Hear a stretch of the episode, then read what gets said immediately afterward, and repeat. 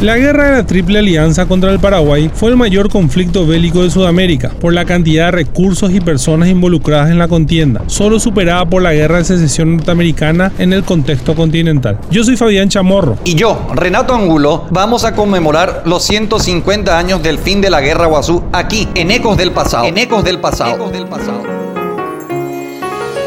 Normalmente los episodios bélicos entre países suelen abarcar un gran territorio, a veces separados por cientos de kilómetros. Otras veces el rol de uno u otro beligerante es la constante en un periodo de tiempo que varía con el transcurso de este. Por eso, a la hora de estudiar los conflictos, los mismos suelen ser divididos en campañas, que conforme a la definición dada por la ciencia militar, son todas las operaciones militares normalmente efectuadas por una fuerza defensiva o atacante dirigidas a la consecución de una deseada situación militar o política dentro de una limitación geográfica y temporal. Podemos dividir la guerra de la Triple Alianza en tres campañas ofensivas y tres campañas defensivas, desde la óptica paraguaya. Las primeras corresponden a Mato Grosso, Corrientes y el río Uruguay o Uruguayana. Las segundas corresponden a las de Humaitá, Piquisiri y de las cordilleras. Esta división es comúnmente aceptada. La guerra se inició con la desatención del ultimátum paraguayo al Imperio de Brasil, que amenazó en agosto de 1864 en invadir el territorio uruguayo a fin de satisfacer la exigencia de sus connacionales del estado del Río Grande del Sur. Cabe resaltar que el gobierno uruguayo venía luchando desde hacía un año contra los partidarios del general Venancio Flores, que buscaba derrocar al presidente en ejercicio, con el apoyo de los estancieros brasileños asentados en el Uruguay y en Río Grande del Sur, y con suministros enviados de Buenos Aires por parte del presidente argentino Bartolomé Mitre, compañero de armas de Flores durante las guerras internas de ambos países. El 12 de octubre de 1864, tropas brasileras ingresaron al Uruguay. El Paraguay hizo efectivo su ultimátum y rompió relaciones con Brasil.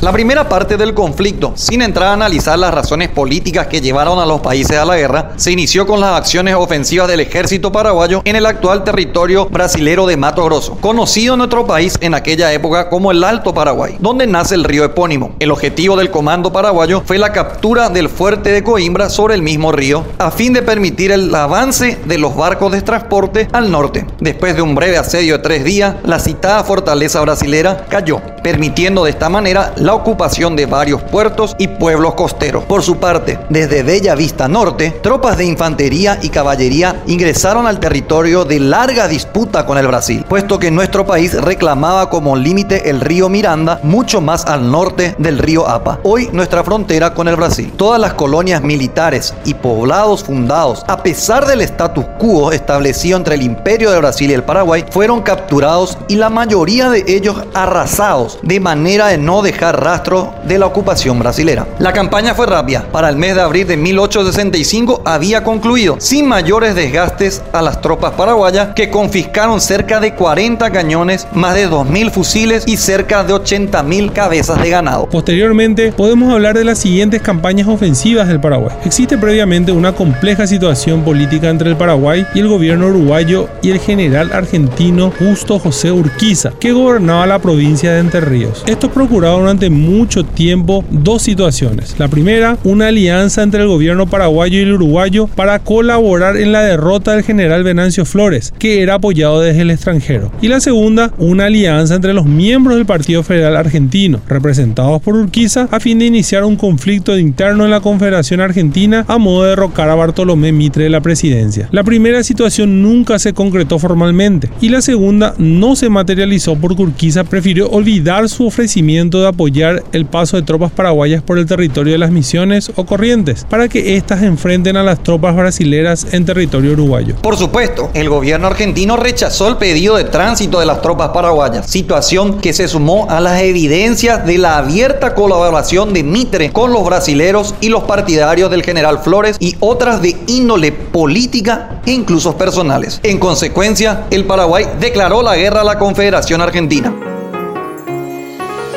Argentina y el Imperio de Brasil firmar un tratado de alianza el 1 de mayo de 1865, conocido como el Tratado Secreto de la Triple Alianza, atendiendo que una de sus cláusulas establecía el sigilo de los tripulados. Básicamente, estos eran los objetivos del tratado. 1. Derrocar el gobierno legítimamente constituido, es decir, el gobierno de Francisco Solano López. 2. Imponer límites territoriales que restaban al Paraguay más de 150.000 kilómetros cuadrados de territorio territorio. 3. Disolver el ejército paraguayo, demoler las fortificaciones militares y repartir el armamento entre los aliados, es decir, dejar indefenso al Paraguay. 4. Imponer el tratado de navegación sin mención de reciprocidad. Y 5. Imponer los gastos de guerra. Volviendo a la crisis con Argentina, el 13 de abril de 1865, la Marina paraguaya capturó dos barcos de guerra argentinos anclados en el puerto de la ciudad de Corrientes y ocupó la ciudad al día siguiente, iniciándose las hostilidades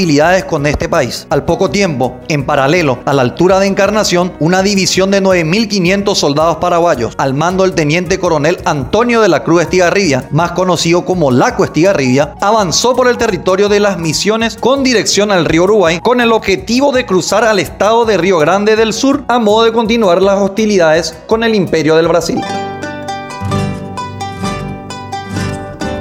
Las tropas paraguayas en la provincia de Corrientes llegaron a 25.000 soldados y cerca de 40 cañones. Se estableció un gobierno provisorio de ciudadanos correntinos del Partido Federal y unos mil provincianos formaron un ejército provisorio, dispuestos a luchar contra sus pares del Partido Unitario. Por su parte, otros correntinos, al mando del general Nicolás Cáceres, cerraron filas con las tropas del gobierno de Bartolomé Mitre, llegando pronto a sumar cerca de 5.000 soldados. Al este, los coroneles Simeón Paiva e Isidoro Fernández Reguera lograron reunir 3.000 jinetes para frenar a las tropas paraguayas de la Cuba Estigarribia. Si bien estas tropas intentaron detener el avance paraguayo, fueron rechazadas. El 11 de junio, los soldados de Estigarribia cruzaron el río Uruguay a la altura del pueblo argentino de Santo Tomé frente al brasilero de San Borja. Pero sobre el río Paraná, donde después de 250 kilómetros de marchas y contramarchas, las tropas paraguayas, al mando del general Wenceslao Robles, quedaron agotadas. Se vino la derrota en la batalla naval de Riachuelo en las cercanías de Corrientes, donde los paraguayos perdieron cuatro de sus ocho buques de combate, lo que representó el aislamiento definitivo de los paraguayos en los siguientes años de guerra. Entre tanto, en Río Grande, Estigarribia marchaba al sur del estado, bordeando el río Uruguay, manteniendo una columna de 2.500 soldados en la margen argentina a modo de apoyo. El duro invierno castigó a las tropas de los cuatro países y con más énfasis a las paraguayas, que contaban con un inadecuado equipo. Para colmo de males, Estigarribia violó en reiteradas ocasiones las instrucciones del mariscal López en no traspasar ciertos ríos y no acampar en ciudades. Pronto fue sitiado en la ciudad uruguayana, perdiendo además en la batalla de Yatay a sus tropas en la margen argentina. Tras un mes encerrado, falto de alimento y de voluntad combativa, se rindió a los aliados el 18 de septiembre de 1865. Con esta derrota, los paraguayos en la provincia de Corrientes podían ser encerrados y correr la misma suerte que Estigarribia. Ante esta situación, el mariscal López ordenó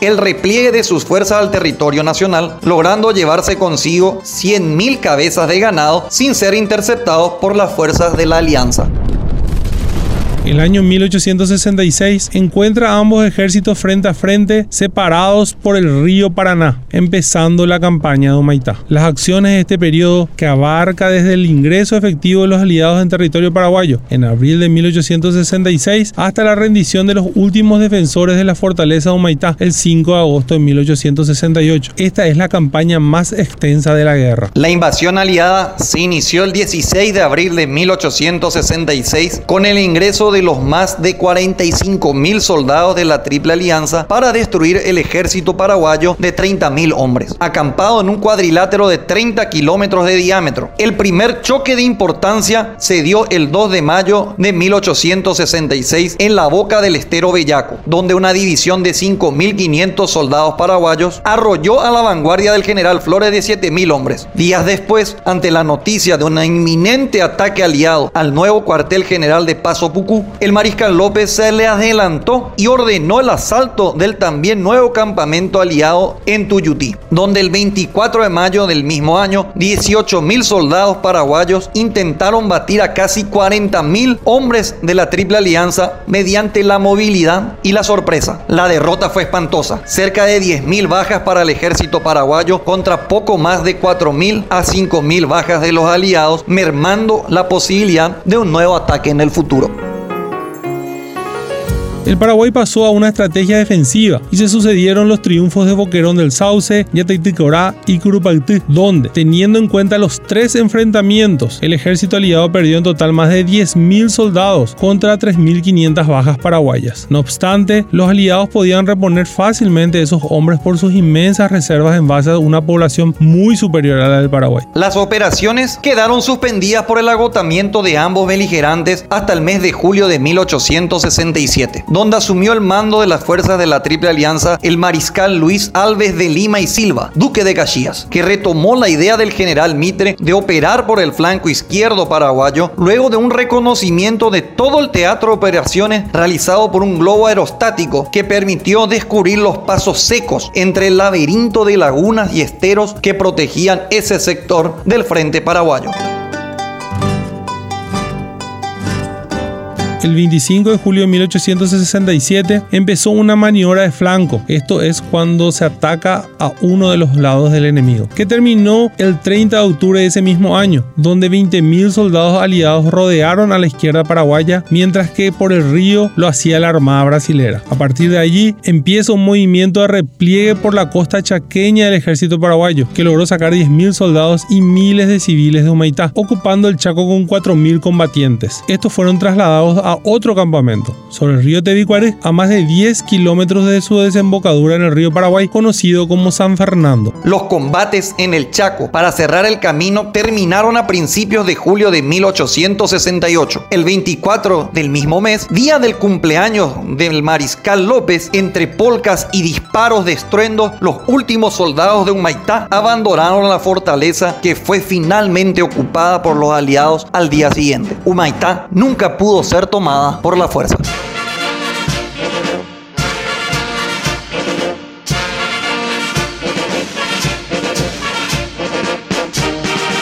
La siguiente campaña se dio ya cerca de la capital, en los alrededores de la actual ciudad de Villeta, donde desde agosto de 1868 fueron fortificadas dos altas elevaciones en la zona de Itabaté, al norte del arroyo Piquisiri, que fue defendida con una trinchera de casi 10 kilómetros de largo. Los soldados paraguayos ascendían a 15.000 combatientes y al menos 80 cañones cubrían los puestos. Los aliados, en el mes de noviembre, en vez de atacar por el frente de las trincheras, realizaron un largo camino de 25 kilómetros por el Chaco para salir a la altura de San Antonio, a la retaguardia paraguaya, que no estaba fortificada. A principios de diciembre, unos 25.000 soldados de la Alianza cruzaron nuevamente a la región oriental, mientras unos 10.000 fueron mantenidos en reserva frente al Piquisiri. El mariscal intentó frenar el avance a sus espaldas en el arroyo Toloró, donde logró causar miles de bajas al ejército de Caxias. El 6 de diciembre de 1868. Cinco días después, una división paraguaya de 5.000 soldados era destruida por los aliados en el arroyo Abal, dejando de esta manera libre el camino a los aliados hacia el cuartel del Mariscal López en Utagbate. El 21 de diciembre, la línea del arroyo Pequisri fue rota y las posiciones en Utagbate fueron atacadas. Tras un día entero de combate, de los aproximados 4.500 soldados paraguayos en la línea, quedaron menos de 100 hombres para continuar la lucha.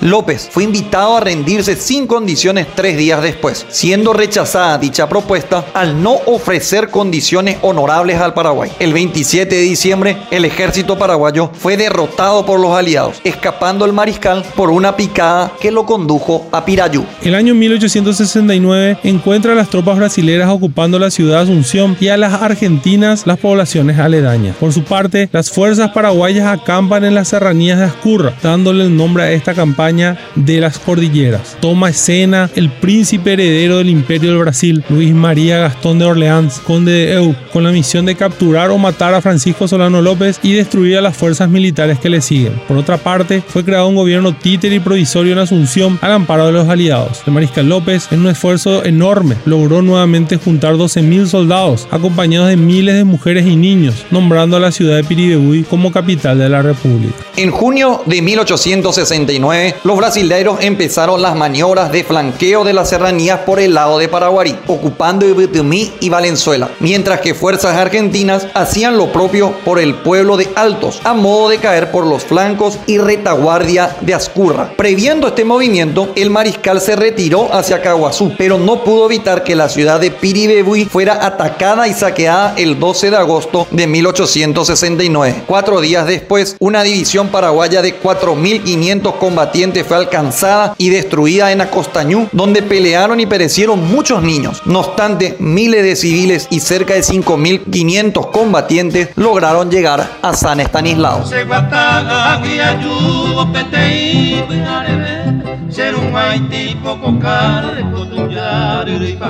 A mediados de septiembre, las tropas paraguayas llegaron a Curubatí, que pasó a transformarse en la cuarta capital de nuestro país. Allí pudo reorganizar sus fuerzas, que sumadas las que operaban sobre el río Guaraduazú, en el actual departamento de San Pedro, llegaba a aproximadamente 7.000 soldados. Sin embargo, la precariedad y falta de medios permitió que en octubre de 1869 los brasileros, desde Concepción, arrasen con las guardias en San Pedro, obligando al mariscal y sus hombres a retirarse con 5.500 soldados, acompañados de miles de civiles, a Villa Gatimí, para luego pasar a San Jajú, cerca de Panadero, el 11 de diciembre de 1869. En esta marcha penosa, el hambre hizo estragos que empujó a varias personas a desertar hacia las filas brasileras. Allí también fueron fusilados varios soldados y oficiales acusados de querer matar al mariscal López o derrocarlo. Ya cerca de la cordillera de la Mambay, las tropas paraguayas la cruzaron, ingresando en el actual territorio brasilero de Mato Grosso, a modo de atraer a las fuerzas brasileras fuera del Paraguay a fin de combatirlas en un terreno más favorable para la defensa y con probabilidades aún de encontrar ganado vacuno en esas extensas regiones poco pobladas. No pudiendo cruzar los ríos crecidos del territorio, decidieron replegarse nuevamente. Campamento,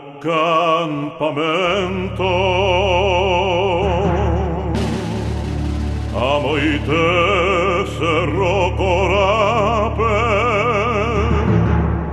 febrero de 1870, menos de mil combatientes, seguidos de muchos civiles, ocuparon la planicie de Cerro Corá, a la vera de la cordillera de Amambay. El día 1 de marzo de 1870, unos 2.500 brasileros atacaron a los defensores del campamento de Cerro Corá, que no superaba los 500 soldados. El mariscal López fue asesinado al negar rendirse. Un tiro por la espalda acabó con la patria vieja el Imperio del Brasil declaraba terminada la guerra con este acto, dando pie a la aplicación de las cláusulas del Tratado Secreto de la Triple Alianza.